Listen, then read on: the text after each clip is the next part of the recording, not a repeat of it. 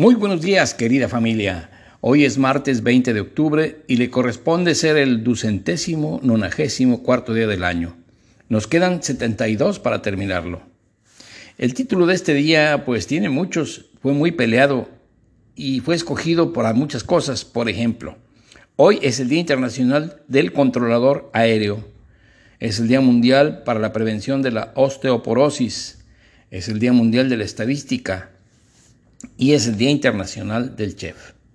Todos los festejados en este día son importantes. El controlador aéreo por nuestra seguridad personal, la osteoporosis por nuestra salud física, la estadística por ser una herramienta matemática que nos ayuda a comprender y predecir comportamientos de parámetros. Y el chef, bueno, ¿qué puedo decir?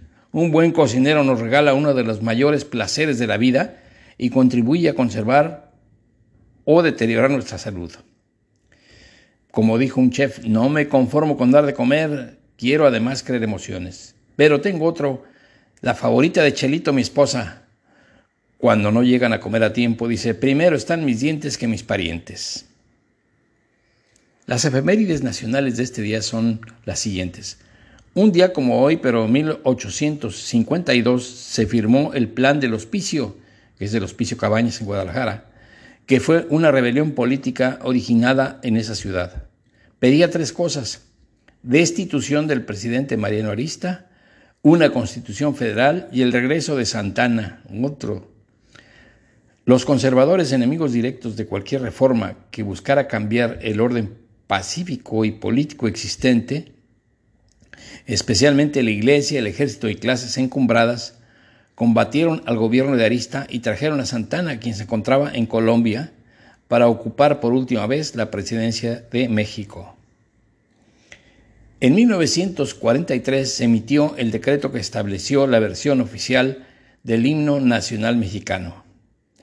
En el año 2000, en la Ciudad de México, se produjo un incendio en la discoteca Lobombo que dejó 22 fallecidos.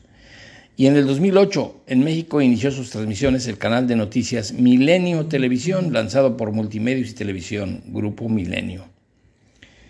Efemérides generales. Aquí encontré algunas, muy pocas. En 1500 en España, los reyes católicos expidieron una real cédula de constitución del municipio de Granada. Y en 2011 en España también la organización terrorista vasca ETA anunció el cese definitivo de su actividad armada. El santoral de hoy, pues miren, tenemos a Santa Adelina de Savigny, San Andrés Calivita, San Caparacio, como me acordé de San Cabronio, el que menciona don el, gran Catón, San Cornelio, ay mamá, San Honorio y Santa Irene de Tancor. Algunos hechos importantes que recordar el día, el día de hoy, pues miren, por la osteoporosis. Dado que la pérdida ósea ocurre sin síntomas, la osteoporosis a menudo se considera una enfermedad silenciosa que suele presentarse en mujeres y varones y que aumenta con la edad. A medida que se deteriora el tejido óseo y se produce una alteración en la arquitectura ósea, el hueso se debilita tanto que un golpe o una caída relativamente menor provocarían una fractura o rotura de una vértebra. Es decir, las manifestaciones clínicas de la osteoporosis aparecen como consecuencia de sus complicaciones. Nos damos cuenta de la osteoporosis cuando aparecen las fracturas. Hay algunas medidas generales para prevenir esto.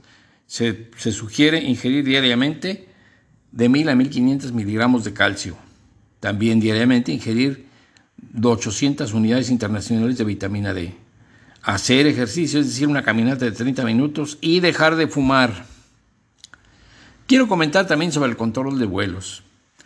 Las medidas y métodos que hay en la aviación coinciden en muchos puntos con las medidas de la industria nuclear. A veces pensamos que el control de vuelos pues es un grupo que está ahí nada más en una torre de control y despachan a los, a los aviones. Pero se trata de la seguridad de las personas. El control de vuelos en nuestro país no solo es ese grupo de operadores de torre de control, sino todo un equipo que trabaja en conjunto para alcanzar los objetivos. Aquí en México este equipo de personas se llama Servicios a la Navegación en el Espacio Aéreo Mexicano, siglas CNEAM, y depende de la Secretaría de Comunicaciones y Transportes. Su lema es comprometidos con la seguridad aérea. Las áreas que lo conforman y que contribuyen a dar a los viajeros esa seguridad son las siguientes. El servicio de control de tránsito aéreo. Este servicio consiste en asistir a los pilotos de las aeronaves que surcan los cielos del espacio aéreo para mantener las separaciones horizontales y verticales entre las aeronaves, así como las altitudes normativas con respecto al nivel medio del mar.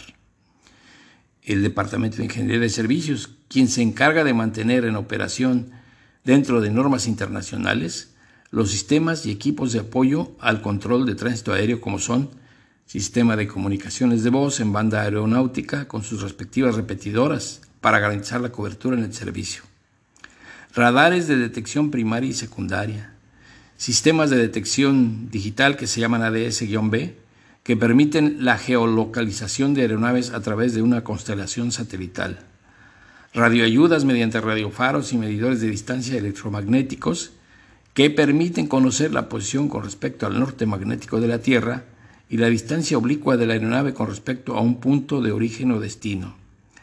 La red fija de telecomunicaciones aeronáuticas a través de la cual se transmiten los planes de vuelo y se intenta a los sistemas de procesamiento para la visualización de las señales de radar y ADS.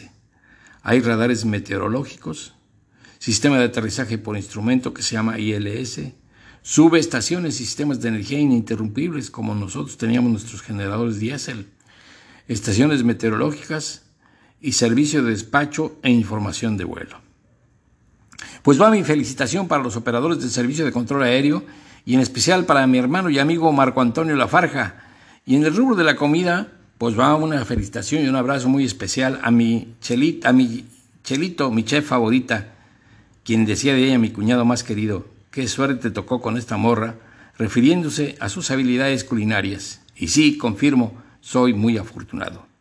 Me despido de ustedes enviándoles un gran saludo, un fuerte abrazo, les agradezco que me escuchen y nos veremos el día de mañana.